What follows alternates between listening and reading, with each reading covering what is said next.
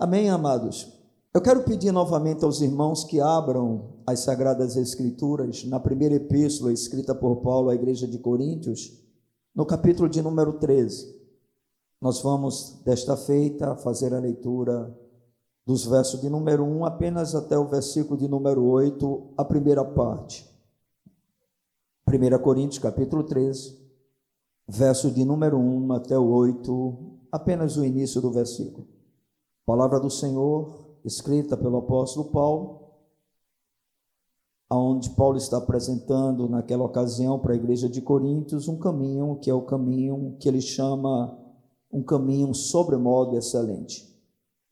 E diz assim: ainda que eu fale as línguas dos homens e dos anjos, se não tiver amor, serei como o bronze que sou, como o símbolo que retine. Ainda que eu tenha o dom de profetizar e conheça todos os mistérios e toda a ciência, ainda que eu tenha tamanha fé a ponto de transportar montes, se não tiver amor, nada serei. E ainda que eu distribua todos os meus bens entre os pobres, e ainda que entregue o meu próprio corpo para ser queimado, se não tiver amor, nada disso me aproveitará. O amor é paciente, é benigno. O amor não arde em ciúmes, não se ufana, não se ensoberbece, não se conduz inconvenientemente, não procura os seus interesses, não se exaspera, não se ressente do mal, não se alegra com a injustiça, mas regozija-se com a verdade. Tudo sofre, tudo crê, tudo espera, tudo suporta. O amor jamais acaba. Amém, amados? Bendito seja o nome do Senhor. Bem, irmãos, nós sabemos, né, pelo que a palavra de Deus nos revela, que se existe algo que Deus ele se identifica como sendo a sua essência é que ele é amor. Isso é um fato. Na verdade, toda a expressão né, da sua vida revela isso nas mínimas coisas, nos mínimos detalhes. Inclusive, essa própria palavra chegou até nós porque Ele é amor. Nosso Deus, Ele é amor. Mas quando nós falamos a respeito desse assunto, quando nós tratamos de amor, né, que é sempre um tema bastante valorizado pelas pessoas, né, e de forma muito específica pela igreja contemporânea, onde parece só existir essa versão de Deus, essa parte de Deus, né, essa face da pessoa de Deus, tá certo? Então esse é um assunto que é realmente muito interessante. As pessoas né, valorizam demais essa questão e na maioria das vezes, essa valorização deste amor, na realidade, é uma valorização onde não se tem o conhecimento do que realmente este amor signifique. Né? E a gente gostaria nessa noite de assim empenhar esse tempo, empenhar o nosso esforço dentro desse tempo para apresentarmos é, uma, um esclarecimento, né? Um, uma palavra de ensino que possa nos ajudar em relação a esse assunto que é tão importante. E eu, particularmente, né, acredito, tá certo, dentro daquilo que conheço das Escrituras, daquilo que tenho conhecimento da palavra de Deus, que nenhum texto né, desse livro santo, que é a base, o fundamento da nossa fé, apresenta tão bem, tá certo, o quanto realmente este amor, tá certo, que é tão falado, né, tão, é, vamos dizer assim, é, colocado em evidência, tá certo? É, ele de fato é muito importante para a vida cristã. Né? Eu não tenho dúvidas quanto a essa questão, não tenho nenhuma dúvida quanto a isso. E esse texto, para mim, é o texto que mais apresenta a importância do amor para o povo de Deus, né? para os crentes, para os cristãos, tá certo? E a gente quer usar esse texto, não é? Porque a gente percebe que ele é desenvolvido de uma forma tal que mostra para nós que sem este amor, todos os dons, todas as ações e sacrifícios que porventura a gente venha realizar, tá certo? Que são manifestos pela nossa vida como crentes, como povo de Deus, não tem proveito algum diante dele. Ou seja, o amor é tão importante para a vida do povo de Deus, é tão importante para a igreja de Cristo, é algo tão fundamental para a nossa fé, que se porventura ele não existir como Deus deseja, como Deus realmente quer para nós, todos os nossos dons, todas as nossas ações e todos os nossos sacrifícios não têm nenhum valor aos olhos do Senhor. Isso é algo muito importante.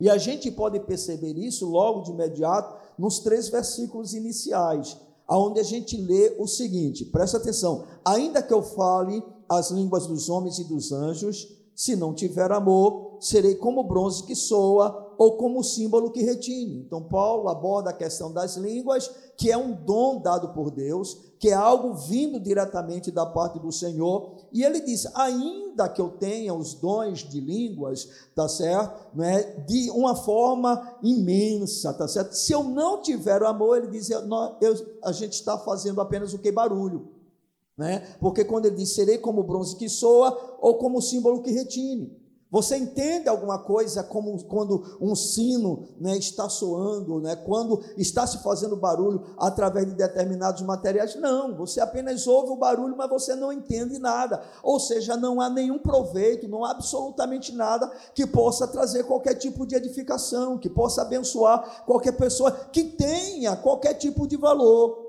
E aí ele continua, ainda que eu tenha o dom de profetizar, e aí ele cita um outro dom, e por que ele vai citar esses dois dons? Porque era algo muito em evidência na igreja de Coríntios, inclusive razão de discussões, muitas vezes de contendas, porque cada um queria ser melhor do que o outro, maior do que o outro, não havia respeito, ninguém estava preocupado com ninguém. E aí o apóstolo Paulo diz: ainda que eu tenha o dom de profetizar e conheça todos os mistérios e toda a ciência, ainda que eu tenha tamanha fé, a ponto de transportar montes, se não tiver amor, nada serei. Ou seja, Paulo agora está dizendo: não importa os dons que eu possua, se porventura eu não tiver amor, nada eu serei, não significa nada para mim.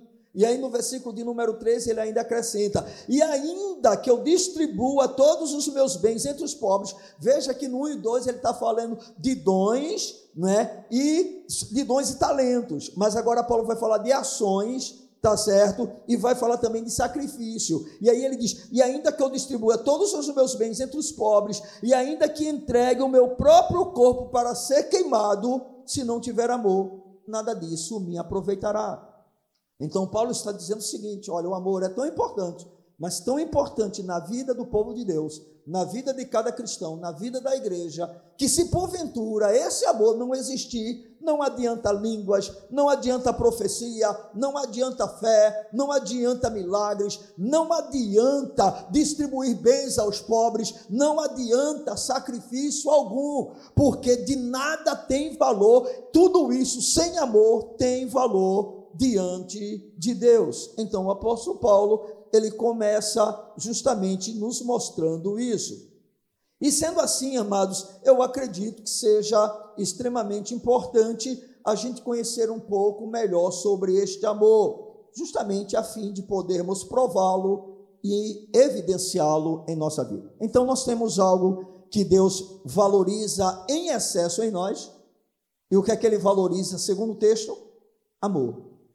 Ok? Paulo vai dizer: esse é o caminho sobremodo excelente. Está no versículo de número 31 do capítulo 12. Porque Paulo vem discussando sobre os dons e vem procurando colocar ordem na vida da igreja, mostrando como se deve ser acontecer um culto e qual a razão do culto, qual o propósito do culto, para que o culto deve existir. Está entendendo? E agora Paulo vai dizer: olha, vocês estão muito preocupados com dons, eu quero mostrar para vocês que existe uma coisa: que se porventura os dons existirem, Tá certo? E essa coisa não estiver presente, de nada adianta. Não adianta vocês falarem línguas, não adianta vocês profetizarem, não adianta vocês fazerem sacrifício, não adianta a fé, não adianta, tá certo? Porque essas coisas sem amor não têm valor algum para Deus. Elas podem ser importantes aos olhos dos homens. Elas podem chamar a atenção de homens. Observe que o ponto de juízo, de julgamento, não está em relação aos homens, está em relação a Deus. Ok, irmão? Porque tudo que nós fazemos, nós devemos fazer para quem? Para Deus. Ok? O culto é para quem? Para Deus. O falar em línguas que porventura vem, ele pode ser para minha edificação. Mas quando eu estou no momento coletivo, qual é a finalidade dele? a glória de Deus. Então ele tem que edificar os irmãos. Ou seja, irmãos, esse é o objetivo que o apóstolo Paulo está tendo no seu coração. Ele está querendo dizer: olha, não adianta a gente fazer qualquer coisa se realmente o ponto de partida não seja Deus e que a gente não tenha realmente aquilo que equilibra todas as coisas e que de fato é o mais importante na vida da igreja, que é o amor. Amém, irmãos? Quando Jesus falou como nós deveríamos ser conhecidos como seus discípulos, ele disse o seguinte: né? Nisso conhecerão que sois meus discípulos. Hã? Que vocês falem muitas línguas, que vocês profetizem, que vocês deem muitas esmolas. Não, se vós vos amardes uns aos outros. Então essa é a maneira como Deus realmente ele deseja, tá certo? Que a gente seja chamado discípulos seus e essa é uma tarefa para nós trabalhosa, né? Porque nós fazemos parte de uma geração, tá certo? E a nossa vida revela isso de extremo egoísmo. Né? Nós somos extremamente egoístas, e isso é uma palavra para tratar conosco e para nos ajudar, para nos moldar a imagem de Cristo, que é o objetivo do nosso coração. Então vamos falar um pouco a respeito desse tipo de amor, né? porque essa palavra amor é muito vaga.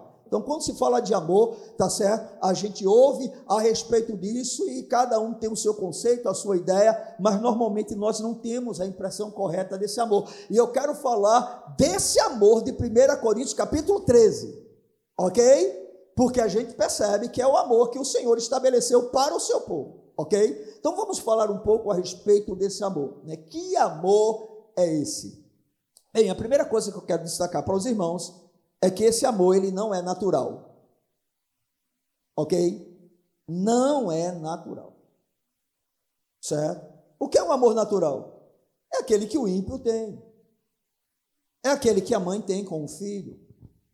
É aquele que o marido tem com a esposa no início do casamento.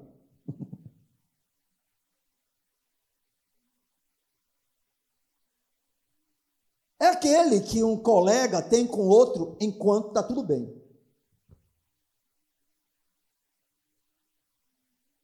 Né? É esse tipo de amor. Tá certo? O amor mudando. Então, o amor que Paulo está falando é um outro tipo de amor, que é um amor sobrenatural. OK? A gente pode ver que esse amor ele existe, tá certo?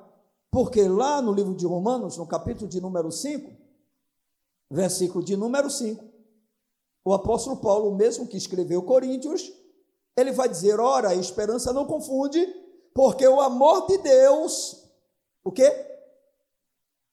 É derramado em nosso coração pelo Espírito Santo que nos foi otorgado. Quem aqui nasceu de novo? Bem, irmão, se você tem essa certeza, se você tem essa segurança, se você tem convicção que Deus fez uma obra real na tua vida, tirando o teu coração de pedra, colocando um coração de carne, Ele, juntamente com essa obra, deu a você o Espírito dele, e esse Espírito é o Espírito do amor, e ele nos foi dado.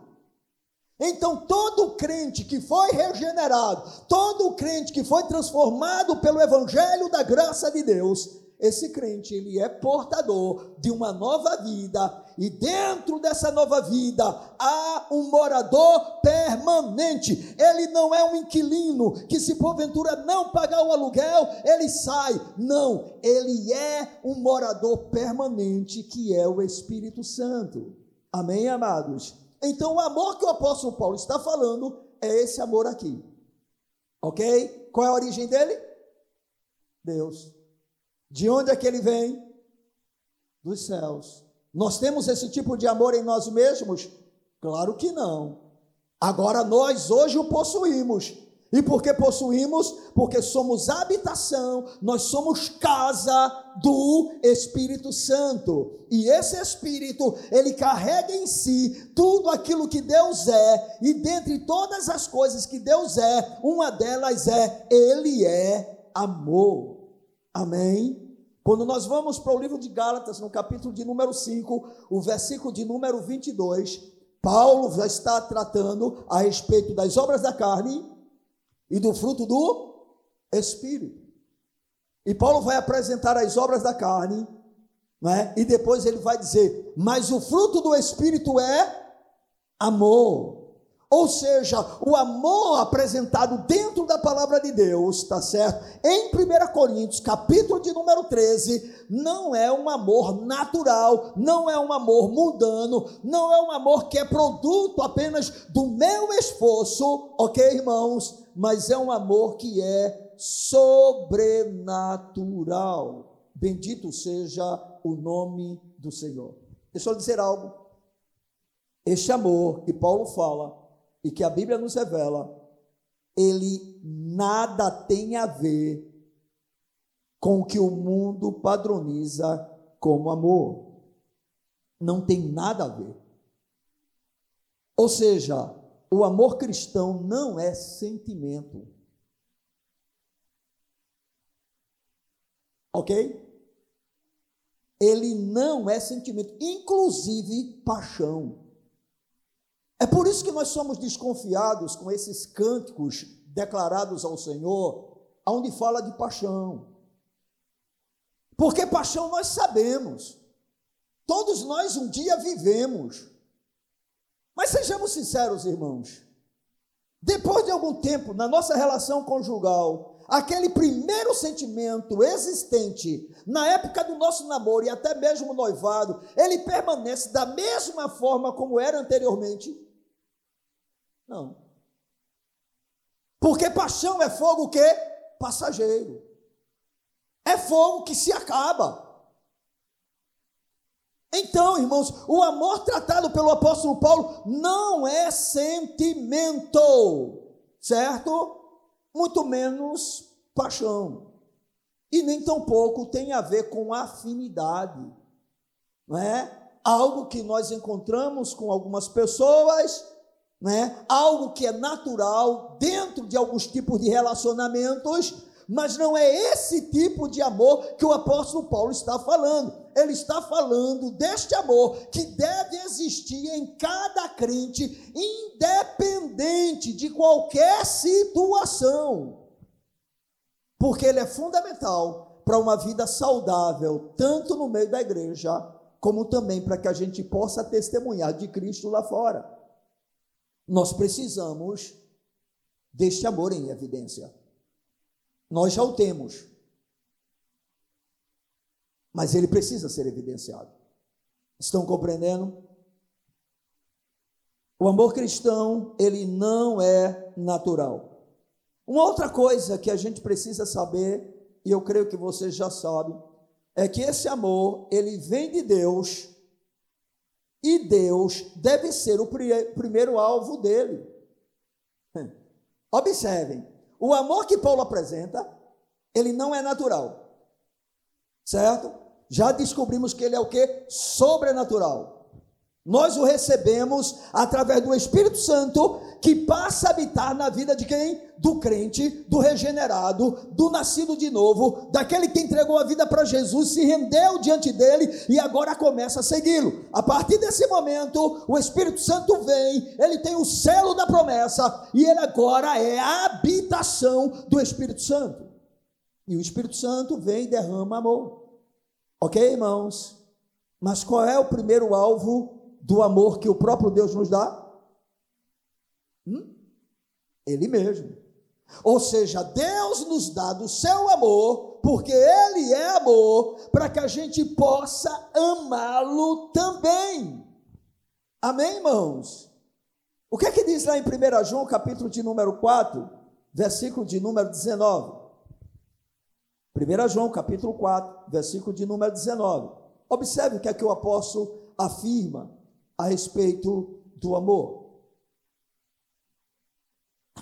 1 João capítulo 4, versículo de número 19. Nós amamos, por quê? Porque Ele nos amou primeiro.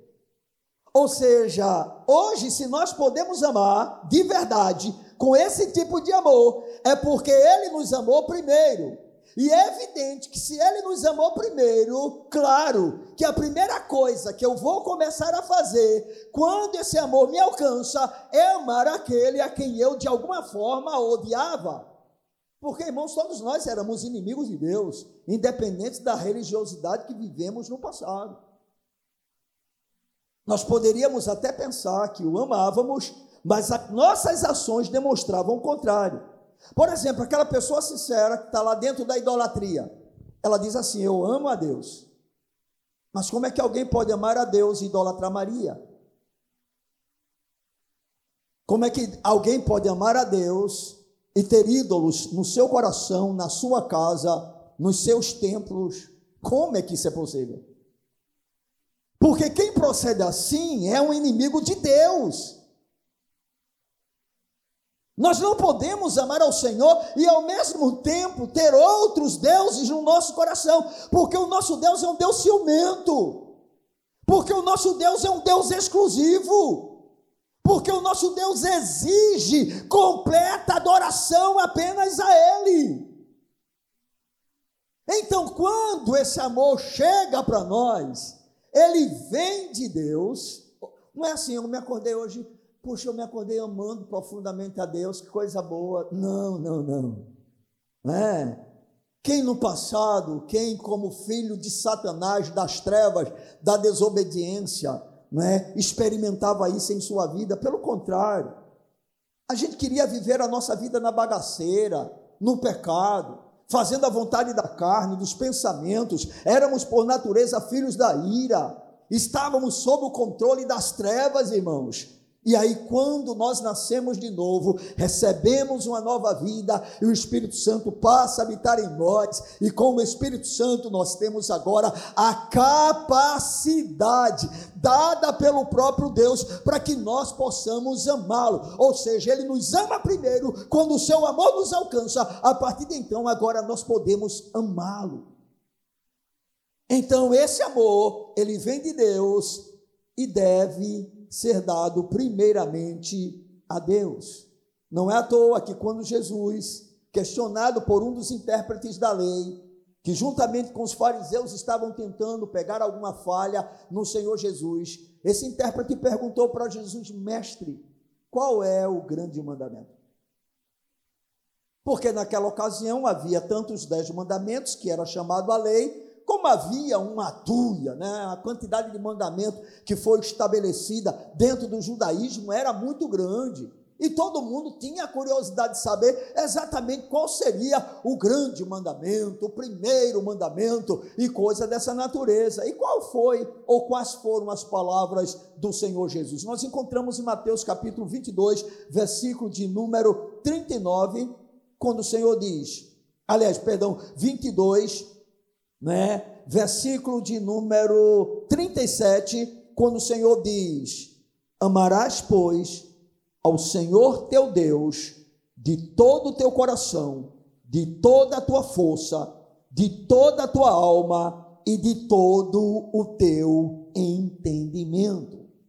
Ou seja, quando questionado a respeito do grande mandamento, o que é que Jesus disse? O grande mandamento é amarás ao Senhor teu Deus. Mas não é com qualquer tipo de amor, é com o amor de todo o coração, que é o amor que nós recebemos da parte do próprio Deus. Ok? Então, o amor do qual nós estamos tratando nessa noite, que Paulo apresenta lá em 1 Coríntios, capítulo de número 13, ele não é natural, ele é sobrenatural, porque ele vem de Deus e Deus deve ser o primeiro alvo deste amor. Irmãos, quando Deus nos alcança, não é para que a gente venha amar mais a esposa primeiro, não é para que a gente venha amar mais o marido primeiro, não é para que a gente venha amar mais os filhos primeiro, não é para que a gente venha amar mais as pessoas. Não, quando o amor de Deus nos alcança, primeiramente é para que a gente passe a amá-lo em primeiro lugar. Ok? Se qualquer coisa ocupa no nosso coração um amor maior do que o amor que nós temos para com Deus, nós estamos com sérios problemas com Ele.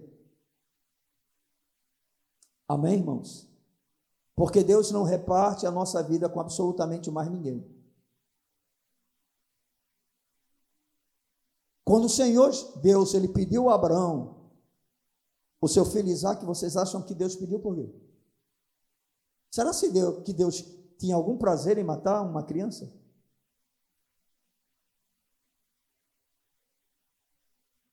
É porque aquela criança começou a tomar um lugar tão grande na vida de Abraão que foi necessário que Abraão mostrasse, através da sua disposição de sacrificá-lo, que o seu coração era inteiramente de Deus.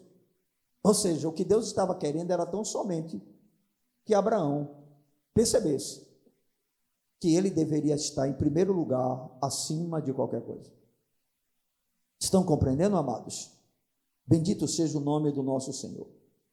A principal maneira, queridos, que nós temos de demonstrar este amor para com Deus é através da obediência à Sua palavra.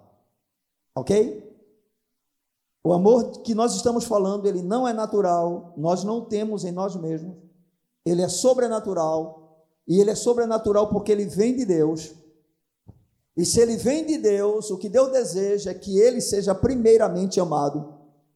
Então, antes de nós aperfeiçoarmos o nosso amor para qualquer, com qualquer pessoa, ele quer que nós o amemos primeiro. Ok, irmãos? Esse é o desejo do seu coração. Mas qual é a forma de demonstrar esse amor? É chorando nos templos? É cantando que fazemos parte de uma geração apaixonada? que queremos nos apaixonar, que o nosso coração está ardendo de fogo pelo Senhor. Hã? É dessa maneira que nós demonstramos que amamos a Deus, com palavrinhas bonitas. Você, meu amado, meu amante, meu querido, meu lindo, meu fofo, meu santo, meu belo, meu gostoso. Não há nada semelhante a ti, não há nada como tu. Você acha que é isso que Deus está interessado? Isso pode até fazer parte do pacote, claro, tirando algumas palavras que eu disse, porque Deus não pode ser tratado de determinadas maneiras que alguns tratam, porque Ele é santo. O meu amor para com Deus e a minha intimidade para com Ele não pode me fazer levar a tratá-lo com irreverência e desrespeito. Ok? Ele continua sendo o Senhor. Ele é o Senhor. Amém? eu já disse, volto a insistir, vez por outra eu falo sobre isso. Eu tenho uma dificuldade enorme, sabe, de engolir quando ele é chamado de você. Eu tenho uma dificuldade, irmão. Qualquer música que você apresentar para mim, que tratar Deus como você, nem me peça para cantá-la, a menos que a gente consiga alterar a letra nesse ponto. Sabe? Porque na minha concepção, por mais que isso seja uma coisa comum nos nossos dias, você é um pronome de tratamento pessoal de pessoas que estão no mesmo nível. Ok? Por que, é que os nossos filhos, né, no passado, hoje é uma tristeza? Por que, é que eles chamavam os pais de Senhor, Senhora? Respeito. Respeito. Sim ou não? E se não chamasse de Senhor e Senhora, meu velho, dependendo, levava uma lapada na boca. Me respeite, seu safado. Não sou sua parceira. Não sou seu parceiro. Sim ou não? Aí hoje, na geração moderna, a geração né, que tem intimidade com o Senhor, de que eu sou apaixonado por Deus, aí chega diante de Deus e chama ele de você. Quando ele se revela através do profeta Malaquias, não é dessa forma que ele é tratado. Pelo contrário, ele disse: Eu sou pai, aonde está a honra para comigo? E se eu sou o Senhor, onde é que está o meu respeito? Ou seja, Deus continua querendo e ele deve ser respeitado e honrado. Amém, amados? E nós temos que ter essa concepção. Isso não é declarar amor, irmão. A maneira como Deus quer ser amado e a forma como nós expressamos que o amamos é obedecendo a Sua palavra. Não tem uma outra maneira. Você pode se estribuchar, você pode fazer biquinho, você pode né, fazer charminho, você pode compor canções para Ele. Amém? Mas se você porventura não obedecer a sua palavra, você demonstra claramente que não ama. Lá no Evangelho de João, capítulo de número 14, versículo de número 15, o próprio Jesus ele faz essa afirmação. Evangelho de João, capítulo 14, versículo de número 15. Jesus diz assim: Se me amais, guardareis os meus mandamentos. Ou seja, como é que se demonstra se ama a Deus?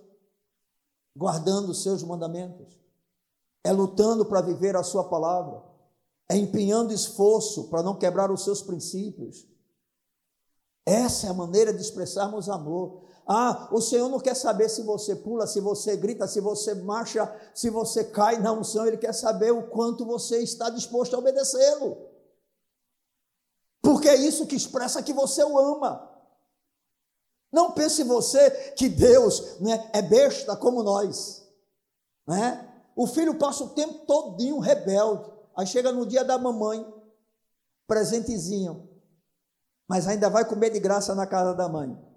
Ela ainda vai ter que trabalhar para dar comidinha para o filhinho. E aí a mamãe fica maravilhada, meu filhinho trouxe um presente. E o resto do tempo ele é ingrato, o resto do tempo ele é desobediente. Irmãos, não tem nada que agrade mais a um pai e uma mãe do que obediência. Não tem nada. E não é diferente com Deus, irmãos. Deus, ele quer ser amado sim, ele é digno de ser amado porque ele nos amou primeiro, porque ele nos deu o amor que é do seu próprio tipo. Mas qual é a forma que nós amamos? O obedecendo. Quanto mais você obedece a Deus, mais você prova que o ama. Quanto menos você obedece, menos você o ama. E aí não importa, conforme eu já disse, a maneira como você se comporta em alguns momentos, que é até bonito, né? É bonito na foto, é bonito na, na filmagem, né? A gente se derramando, entendeu? Aquela coisa linda, melosa que a gente às vezes faz. Estou dizendo para você não fazer, não, tá, irmão? Faz parte da nossa relação com o Senhor. Mas não é isso que demonstra o nosso amor, irmão. O que demonstra o nosso amor para com Deus é exatamente se nós obedecemos. Né? Eu me derramo, demonstro essa coisa com o Senhor, mas não chego sequer na hora para o culto. Falta o culto por qualquer razão existente não tenho reverência na sua presença, mas na hora do louvor, dependendo da música, dependendo da canção, dependendo do momento da minha fragilidade, aí eu me derreto, eu me derramo, e é uma coisa linda, maravilhosa. O Senhor não está nem aí para isso, irmãos. Uma das críticas severas que o Senhor sempre expressou em relação à nação de Israel é porque havia um culto aparentemente perfeito, um bom som, uma melodia maravilhosa, hinos lindos. E o Senhor diz: Eu estou cansado do barulho de vocês. Mas eu, eu estou invocado porque vocês só fazem barulho. Eu não estou preocupado com barulho. Outro jejuava e ainda dizia porque o Senhor não nos responde. Ele dizia porque o jejum de vocês é apenas egoísta. Vocês não estão pensando realmente em mim. Porque, irmãos, o que demonstra a nossa seriedade com Deus é a nossa luta para vivermos a realidade da Sua palavra. Não adianta você ser uma coisa na igreja e ser outra totalmente diferente fora dela. Você é apenas mais um hipócrita no meio da multidão. E Deus não quer que assim aconteça conosco. E por isso precisamos que esse amor esteja em operação em nós. Amém? Então a segunda coisa importante é que esse amor ele vem de Deus e Deus deve ser o primeiro alvo deste amor. Agora uma outra coisa muito importante em relação a este amor que nós estamos tratando nessa noite, que a gente já pode perceber que não tem nada a ver com sentimento, não tem nada a ver com sensação, né? Hoje Deus tocou na minha espinha dorsal, eu me arrepiei todinho, eu estou apaixonado. Nada a ver. Amém? Esse amor é expresso muitas vezes você sem sentir nada. Você não está sentindo um arrepio. Você está com o coração aparentemente gelado. Mas você continua sabendo, ele é digno de ser adorado. Eu vou chegar no culto cedo. Não é porque eu estou sentindo alguma coisa, é porque Ele é digno de ser adorado e é isso que eu vejo em Sua palavra. Eu tenho um compromisso com Deus Todo-Poderoso. Amém? Você não sai da sua casa para se encontrar aqui com qualquer um, não, meu irmão. O seu encontro não é comigo, o seu encontro é com o dono da tua vida, o Criador dos céus e da terra. é aquele diante de quem você vai prestar contas no dia do juízo. Você vai se apresentar diante dele. Pode ficar tranquilo comigo, eu não vou poder ter nenhum efeito na sua vida na eternidade, mas esse Deus vai.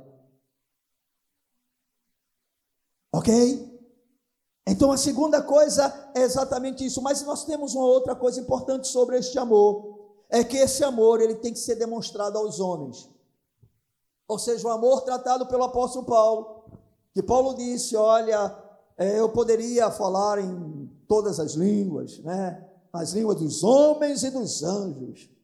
Eu poderia ter o dom de profetizar, eu poderia ter o dom da fé ao ponto de transportar montes, eu poderia ter o dom de toda a ciência, eu poderia oferecer né, o meu corpo como sacrifício e dar todos os meus bens para os pobres. Se eu não tiver amor, isso não vale nada para Deus, vale para os homens.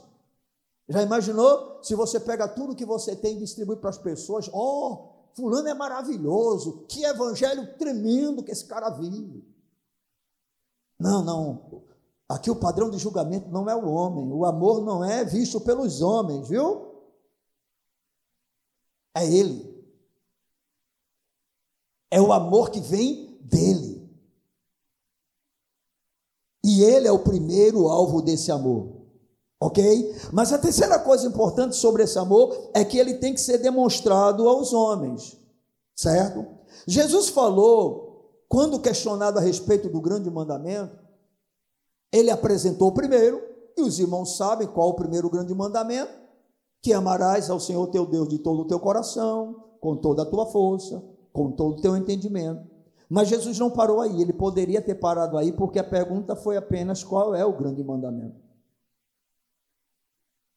E Jesus não ficou apenas nele. E Jesus Mas o segundo, semelhante a este, é amarás ao teu próximo como a ti mesmo. Ou seja, a gente percebe que o Senhor deixa claro que o principal mandamento é amar e amar a Ele, mas Ele diz que esse mandamento de amá-lo, ele não tem utilidade alguma se não for demonstrado para os homens. Ou seja, de nada adianta o meu muito amor para com Deus, se esse meu muito amor para com Deus não é refletido para com os homens. Ou seja, em relação ao amor, não basta apenas que ele seja vertical, porque ele deve ser, ele é o ponto de partida, porque é de Deus que nós o recebemos, a ele devemos o primeiro amor mas ele tem que ser expresso, ele tem que ser estendido, ele tem que ser demonstrado, ele tem que ser apresentado em relação aos homens. Isso não pode ser descartado da nossa vida. João ele foi muito enfático nessa questão, mostrando a impossibilidade de um amor somente na vertical. Em 1 João, capítulo de número 4, versículo de número 20, nós temos o apóstolo fazendo essa declaração. 1 João capítulo 4, versículo de número 20, ele afirma: se alguém disser amo a Deus e odiar a seu irmão, é o quê? Pois aquele que não ama seu irmão, a quem vê, não pode amar a Deus, a quem não vê. Ou seja, Deus é um Deus incrível, porque Ele sabe que a gente precisa de fé, para ter um relacionamento com Ele, mas Ele não é burro, como a gente acha às vezes que Deus é burro. Então, como é que eu e você podemos dizer que amamos a Deus? Quem aqui vê a Deus? Tem alguém aqui que consiga ver a Deus? Ele está aqui, nós sabemos, você está vendo Ele.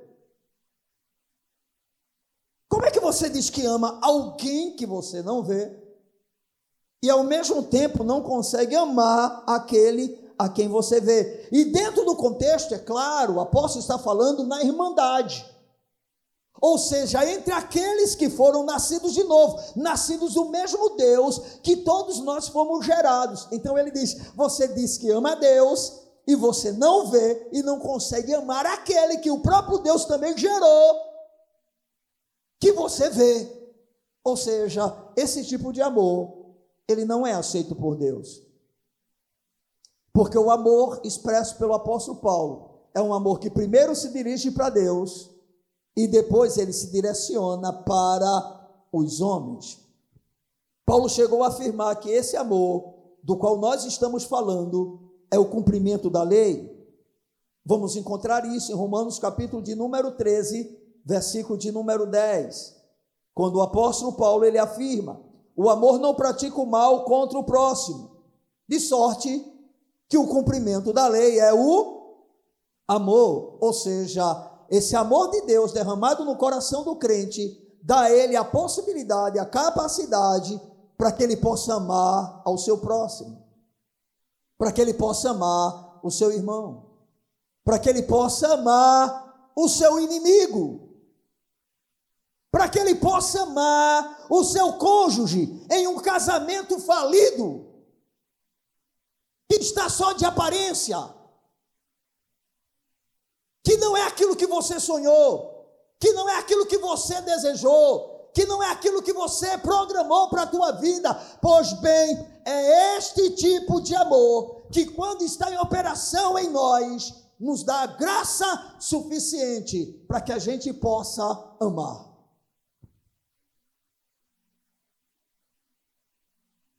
Amém? Irmãos, não há desculpa em casamentos exceto relações sexuais ilícitas, que seja suficiente para que se possa tomar a iniciativa de um divórcio. Não há. Podem fazer malabarismo dentro das Escrituras, na tentativa de encontrar isso ou um fundamento para a separação, para o divórcio. Não há a palavra de Deus é clara: o Senhor repudia, ele abomina o divórcio. Aquilo que Deus uniu, o homem não separe. E aí alguém diz: mas como é que é possível viver dentro de uma relação conjugal tão complicada? Simples com esse amor. É esse o tipo de amor que está no mundo por isso o mundo tem que se separar mesmo, senão vai terminar em morte. Se não se separar, o cara chega todo dia e a mulher vai no pescoço dele, dá um grito nele aqui, dá um grito nele ali, ameaça ele. Você acha que isso vai dar em uma coisa boa? É evidente que não. Você acha que ele vai ficar lá feito um cordeirinho? Oh, coisa linda, fofa. Eu te compreendo, Santa. Você está em TPM. Fica tranquilo. Ô, oh, minha linda. Hã? Ele não precisa nem que ela seja boa para deixá-la. Aliás, que ela seja ruim para deixá-la. Pode ser a melhor mulher do mundo. No, no, primeiro rabo de saia que oferecer a ele alguma coisa melhor, mais vantajoso, se brincar, ele deixa. Porque isso é o mundo, irmão. Mas a igreja não é o mundo. Os padrões que regem a igreja não são os padrões do mundo. A igreja não é regida por sentimento. Estão entendendo?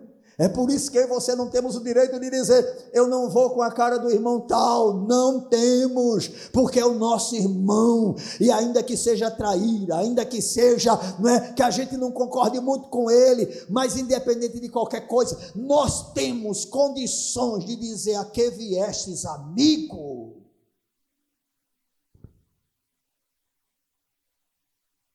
por causa deste amor. Estão compreendendo? Esse amor precisa ser expresso horizontalmente. A maneira como este amor é apresentado aos homens é através de obras. Em Romanos capítulo de número 12, o verso de número 20, o apóstolo Paulo diz algo interessante falando sobre a possibilidade de um crente se vingar. Paulo mostra essa a incoerência desse tipo de pensamento quando comparado com a vida de Cristo e os seus ensinamentos. E aí, quando chega no versículo de número 20, ele diz assim: pelo contrário, se o teu inimigo tiver fome, dá-lhe de comer, mesmo que seja inimigo dentro da igreja. Amém, irmão? Irmão, pode estar certo, as nossas maiores decepções serão entre nós. Porque a gente espera aqui um ambiente melhor, espera aqui um ambiente perfeito, a gente espera aqui um ambiente de confiança.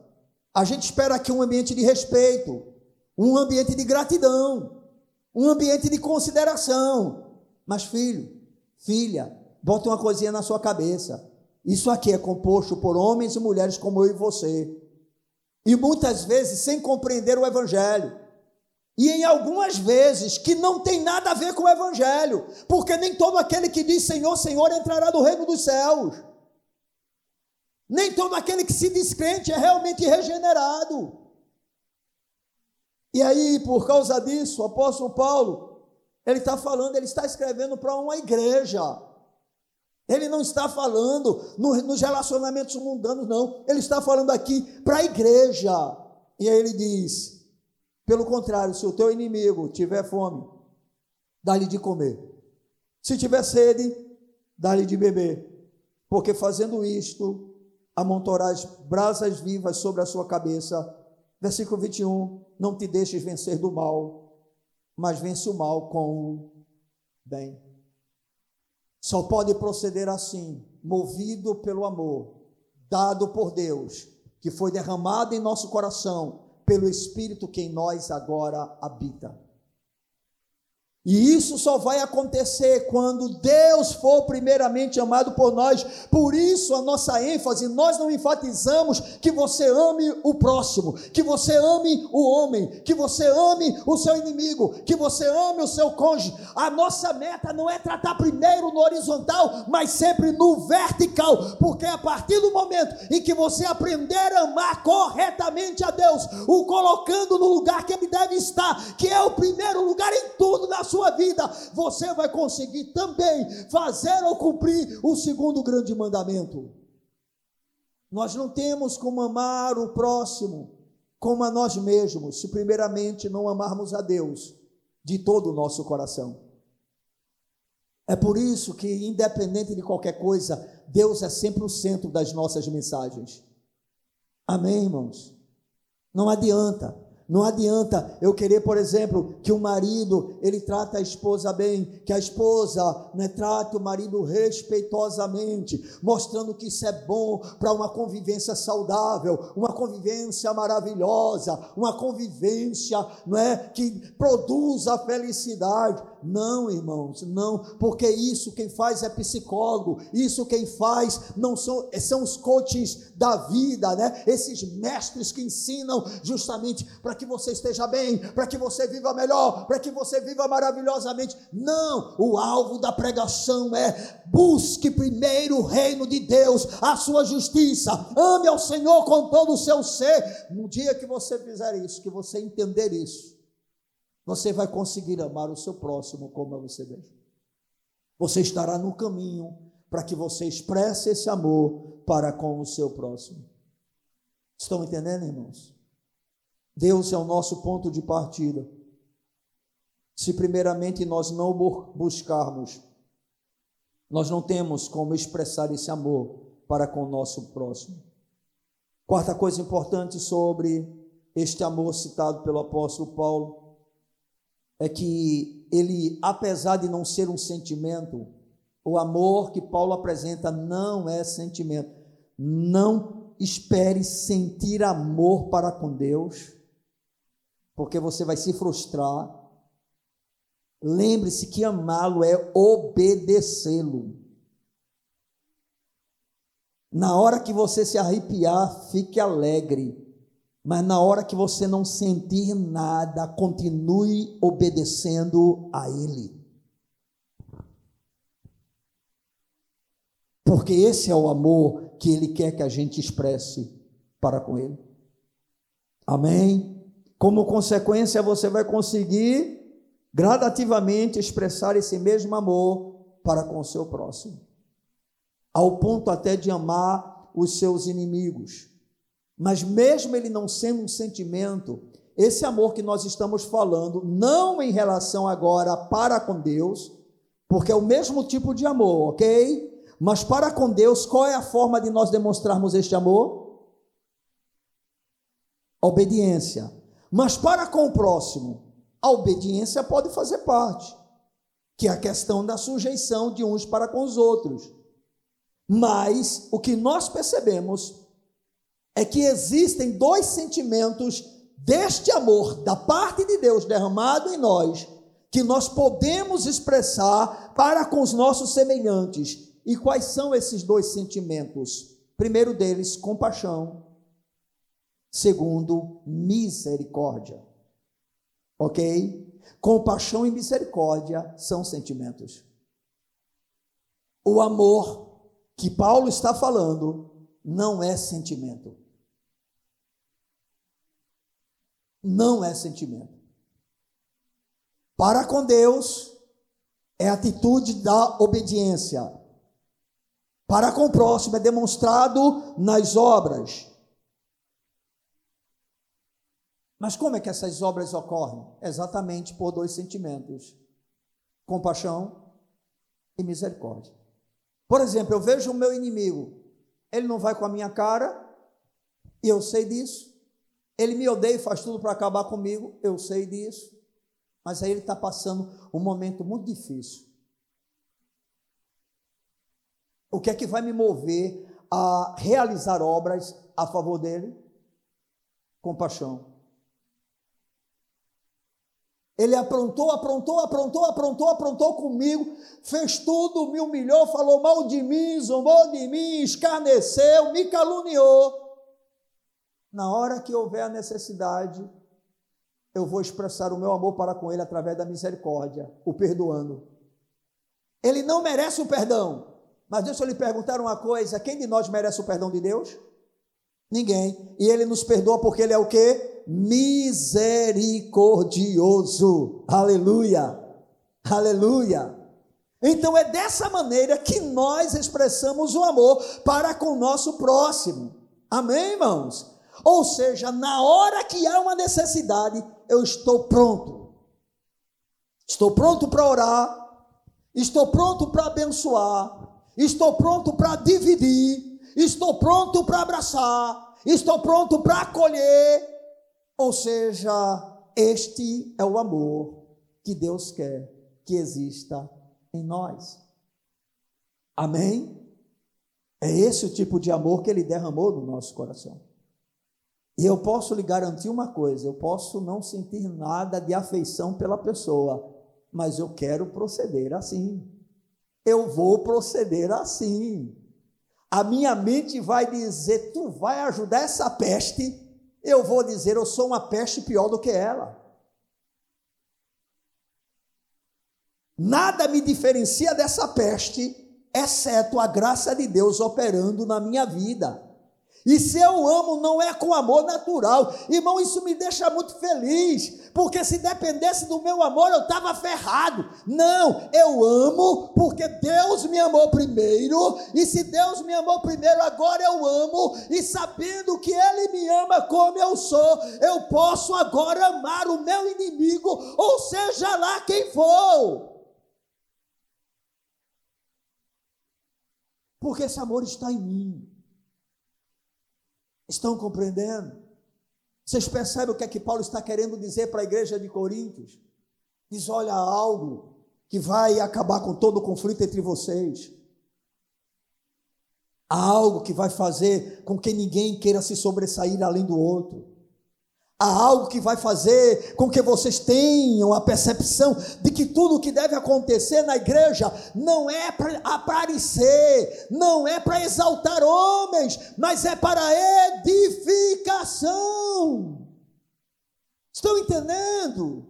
Igreja não é lugar de atores, de artistas. Igreja é lugar de adoradores e tudo o que acontece nela é para edificação. E aí, por causa disso, a gente deixa né, a nossa vaidade de lado, a gente deixa a nossa altivez, entendeu? Para não escandalizar o, o incrédulo que entra no culto. Se eu oro em línguas, eu não vou fazer aquela, aquele barulho desnecessário. Eu estou do lado do meu irmão, né? eu não vou atrapalhá-lo na adoração dele, fazendo algo que ele não tenha experiência eu vou respeitá-lo. E porque eu respeito? Por causa do amor, aonde eu estou pronto a abrir mão de coisas que até possam aparentemente fazer bem para mim, mas por causa do corpo, da coletividade, por causa do Cristo que está no corpo, eu vou amar. Estão entendendo? Irmãos, como isso é importante ser desenvolvido na nossa vida. E não é uma tarefa tão simples. Assim como não é nenhuma verdade da palavra de Deus. Não é? Nós sabemos, está escrito, não dá para fugir isso. Paulo está dizendo a respeito disso. Eu preciso desse amor, nós precisamos deste amor. Porque, inclusive, Paulo vai dar continuidade no verso de número 4, ele começa a demonstrar as características desse amor. O amor é paciente, é benigno, o amor não arde em ciúmes, não se ufana, não se ensoberbece, não se conduz inconvenientemente, não procura os seus interesses, não se exaspera, não se ressente do mal, não se alegra com a injustiça, mas regozija-se com a verdade. E aí Paulo afirma e acrescenta acrescenta: tudo sofre, tudo crê, tudo espera, tudo suporta. Eu lhe fazer uma pergunta diante de tudo isso. Você acha possível um casamento cristão se acabar? Seja sincero, irmão. Se isso for levado a sério, me diga, pastor, é porque o senhor não conhece a minha esposa. Pastor, é uma praga. Eu vou dizer para você, é porque você não conhece o seu Deus. O seu Deus, ele destrói pragas.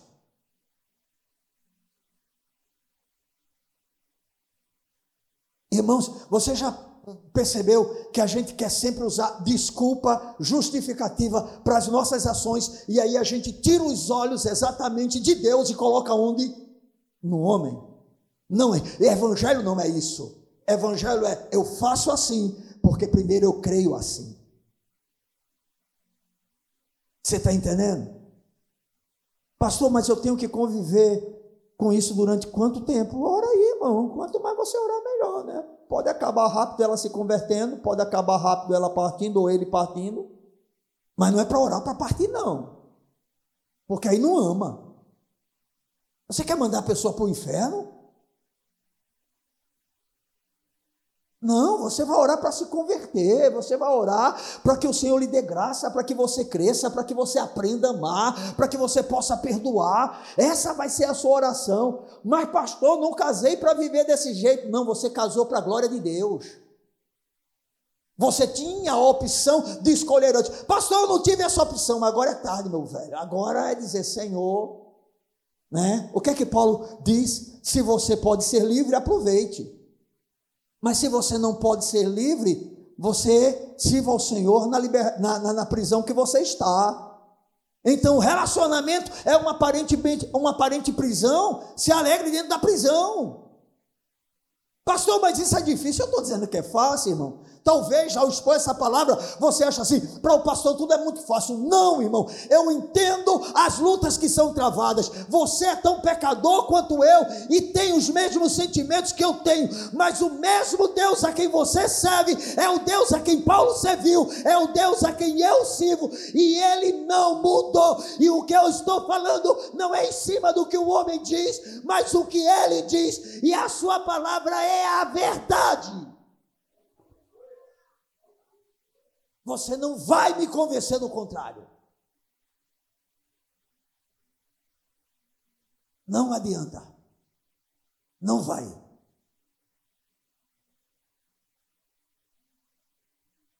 Nessa igreja, comigo, é 0% de divórcio. Porque no dia que você decidir se divorciar, se não for por relações sexuais ilícitas, e isso, se não tiver existido arrependimento, você muda de congregação, mas comigo você não anda.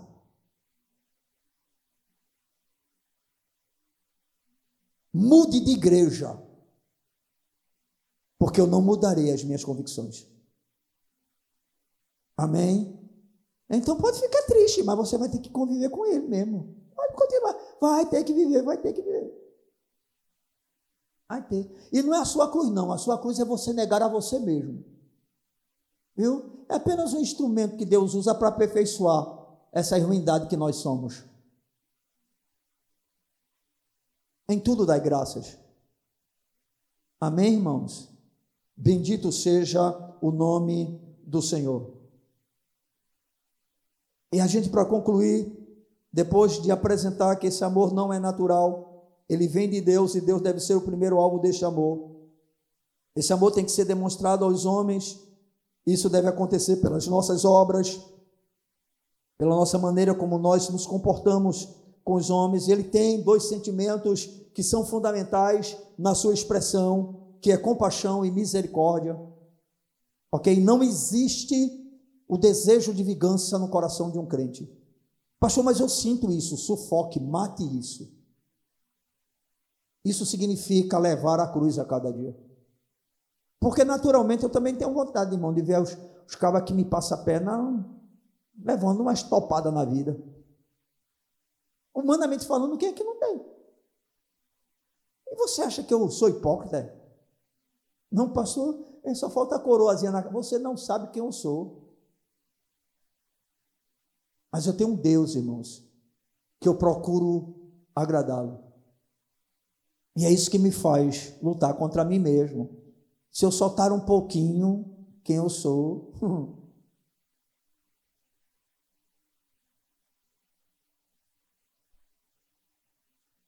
Então, irmãos, nós temos esse amor.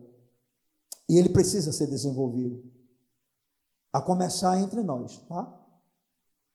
E aí a gente vai conseguir expandir isso ao próximo. Comece dentro da sua casa, viu? Difícil, né? Eu já disse em várias situações, ministrando para casais, se você conseguir viver o evangelho dentro da sua casa, você vive ele no inferno. Porque pense, não tem lugar mais difícil, né? Porque na nossa casa a gente não dá para mascarar, não, meu velho. A gente é quem é mesmo, viu? fora da casa, a gente. A paz do Senhor. Amém, irmão. Ô filha, olha, sente aqui. Eita Jesus.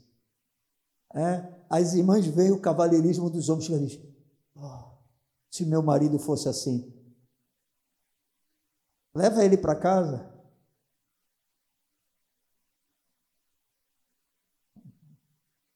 Aí tu vai ver o temperamento, tu vai ver a estrutura, né? tu vai ver os maus hábitos.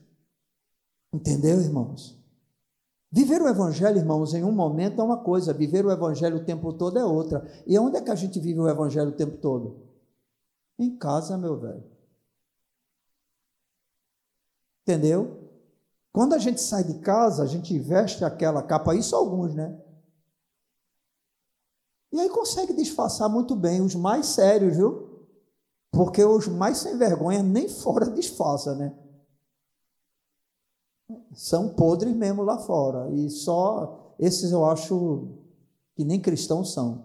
Mas eu sei que não é o caso de vocês. Aqui só tem crente, aqui só tem santo. é? Aqui só tem salvo pela graça de Deus, só tem remidos pelo sangue de Jesus. Né? Essa é a minha expectativa, né? Mas vamos concluir essa reflexão falando sobre este amor. E qual é a última verdade né, que eu poderia expor sobre este amor apresentado pelo apóstolo Paulo em 1 Coríntios capítulo 13? É que esse amor, ele nunca acaba. Amém? Voltemos para 1 Coríntios, capítulo 13. Versículo de número 8 é o último versículo que a gente leu, né? A primeira parte, que diz exatamente isso: o amor jamais acaba. Então, já deu para perceber que não dá para usar essa desculpa. O amor acabou, pastor. Tentei de tudo, pastor. Olha, eu já fiz de tudo para que o nosso relacionamento desse certo. Mas não tem mais amor, pastor. Pode não ter da parte do outro, mas tem do teu. O teu não acaba. Você é crente? Eu tenho uma boa notícia, é fantástico, né? Se ver esse Senhor é maravilhoso, mas eu tenho uma má notícia. Não é você que diz o que é que tem que fazer, é Ele. Então não adianta essa desculpa. Ela não cola. Se você for para um psicólogo hoje, você fala dos seus problemas conjugais e você diz para ele: Eu tentei de tudo. O psicólogo vai dizer assim: olhar para você, é filha, você está insistindo nisso ainda por quê? Meu filho, você está insistindo nisso por quê? Viva a sua vida. Isso está te oprimindo, isso está te deprimindo, isso está acabando com você. Se você brincar, você vai entrar no remédio, vai entrar no comprimido. Vá viver a sua vida, seja feliz. Vai terminar acontecendo uma tragédia. Aí você procura um pastor raiz, porque está difícil encontrar. Só tem pastor Nutella hoje em dia, com raras exceções. Aí o cara diz: Não, não é bem assim. Você já fez de tudo? Já. Pronto, continue fazendo. Continue fazendo. Você não fez até agora? Continue lutando pelo seu casamento, continue lutando pela sua família, continue. Irmãos, é isso que a palavra nos revela, porque o amor jamais acaba. Esse negócio é a última chance. Ou você muda, aí o pobrezinho ou a pobrezinha faz um esforço infeliz para mudar. Irmão, não dá uma semana, irmão. Porque se Deus não fizer uma obra, se não for um produto da ação do Espírito Santo, a gente volta com as mesmas práticas, os mesmos hábitos, com a maior naturalidade do mundo. Mas aí você se lembra, o amor jamais acaba. E por que esse amor jamais acaba? Qual será a razão? Porque ele é sobrenatural cuja origem e fonte é o próprio Deus, e Deus é amor. Você consegue entender porque o amor jamais acaba, esse amor que Deus nos dá, porque ele não é natural, amor natural acaba. Concorda comigo? Quem aqui no mundão já amou uma, duas, três, quatro e etc. Tem vários, meu irmão. Se brincar, sai pulando de um relacionamento para outro. Troca como se trocasse de roupa. E no primeiro, no, no, no, eu te amo, filha. Você é... Eu encontrei a pessoa certa. Agora vai. Vai até chegar a ser correto, a mesmice, a monotonia que tem, os problemas que vêm, as aflições da vida que chegam. Quando chegar, acabou o amor. Né? Tem alguns até que dizem, não, mas o amor tem que ser nutrido. Esse amor, paixão, esse amor de relacionamento, o amor de Deus, ele não acaba. Pode vir seca, pode vir tempestade. Não é? Lá no livro de é, Cânticos, a Bíblia vai dizer o quê? Que as muitas águas não podem apagar o nosso amor. Que amor é esse que não é apagado por nada, irmãos? Apenas um. É o amor de Deus. É esse que nos leva a passarmos toda a nossa vida com a mesma pessoa. É esse que nos leva a envelhecer com a mesma pessoa. Né? Já não tem mais beleza física alguma, né? Chega um determinado momento que você olha assim e diz: "Ô oh, minha velhinha, ô oh, glória". Entendeu? Porque para você não é apenas um pedaço de carne, não é simplesmente algo para sexo, não, é um objeto de uma aliança que é feita primeiramente com Deus e depois entre os dois. E você agora mantém a fidelidade entre os dois, porque você é fiel a Deus. É a Deus, irmãos. Irmãos, a fidelidade do crente dentro de uma relação não é por causa do outro, é por causa de Deus. É por causa de Deus.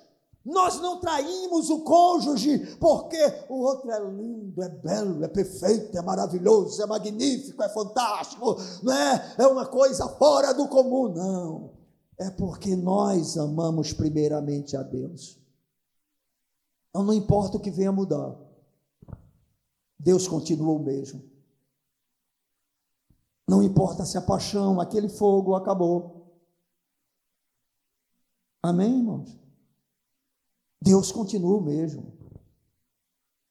E se o amor que Ele quer de nós, é Ele quem nos dá, é sobrenatural, e Ele faz isso para que a gente possa amá-lo primeiro, e como consequência, amar ao nosso próximo, até o nosso inimigo, gente.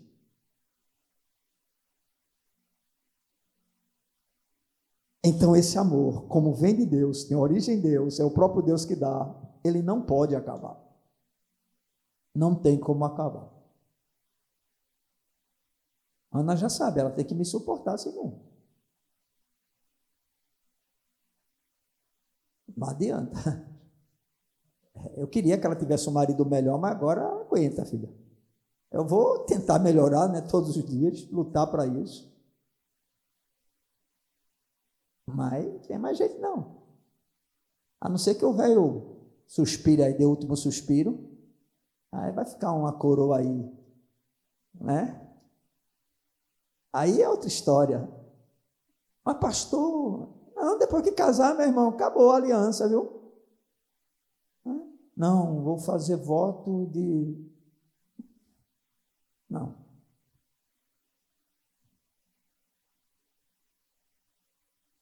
Mas o amor jamais acaba. Amém? Creia nisso e viva isso. Bem, em 1 João capítulo 4, versículo de número 8. Esse é muito conhecido, esse versículo dos irmãos. Né? Aquele que não ama não conhece a Deus, pois Deus é. Deus é amor. Ele é eterno. Ele é infinito. Qual é o amor que nós temos como cristãos? Esse tipo de amor. Se nós temos esse tipo de amor, então significa que esse amor jamais acaba. Então, risque do seu dicionário a palavra divórcio, exceto em relações sexuais ilícitas. Lute para viver bem. E como é a melhor maneira de você lutar para viver o melhor casamento possível? Amando. Amando. Com esse amor que Deus nos dá. Amém? Que precisa ser desenvolvido. Bem, por tudo que nós vimos, nós precisamos concordar com Paulo que o amor realmente é o caminho sobremodo excelente. Sem ele, conforme dito em nossa introdução, os nossos dons, ações e sacrifícios não terão proveito algum para nós aos olhos de Deus. Não importa o que você faça, mesmo afirmando ser para o Senhor, se não tiver como base o amor. E não tente querer que esse amor esteja relacionado a sentimento. Amém, irmãos? É por isso que a gente insiste o tempo todo. Ah, eu não estou sentindo, não estou sentindo. Você está falando de quê? O que é que você quer? Olha, irmão, ah, sentir é dor de barriga, sentir é dor, essas coisas, sabe, que a gente sente. Mas quando se trata de relacionamento com Deus, sentimento não pode ser levado em conta, irmão. Entendeu? Hoje eu não estou sentindo vontade de ir para o culto. Você não é dono da sua vida.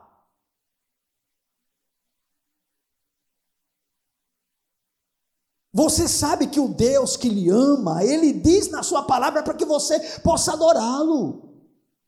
Então não é por causa das suas sensações, é por causa dele. É ele, irmão. Está alegre? Adore. Está triste? Adore do mesmo jeito. Está saudável? Adore. Está doente? A doença não pode, não consegue lhe afastar da condição de você estar no templo? Vai ficar em casa fazendo o quê?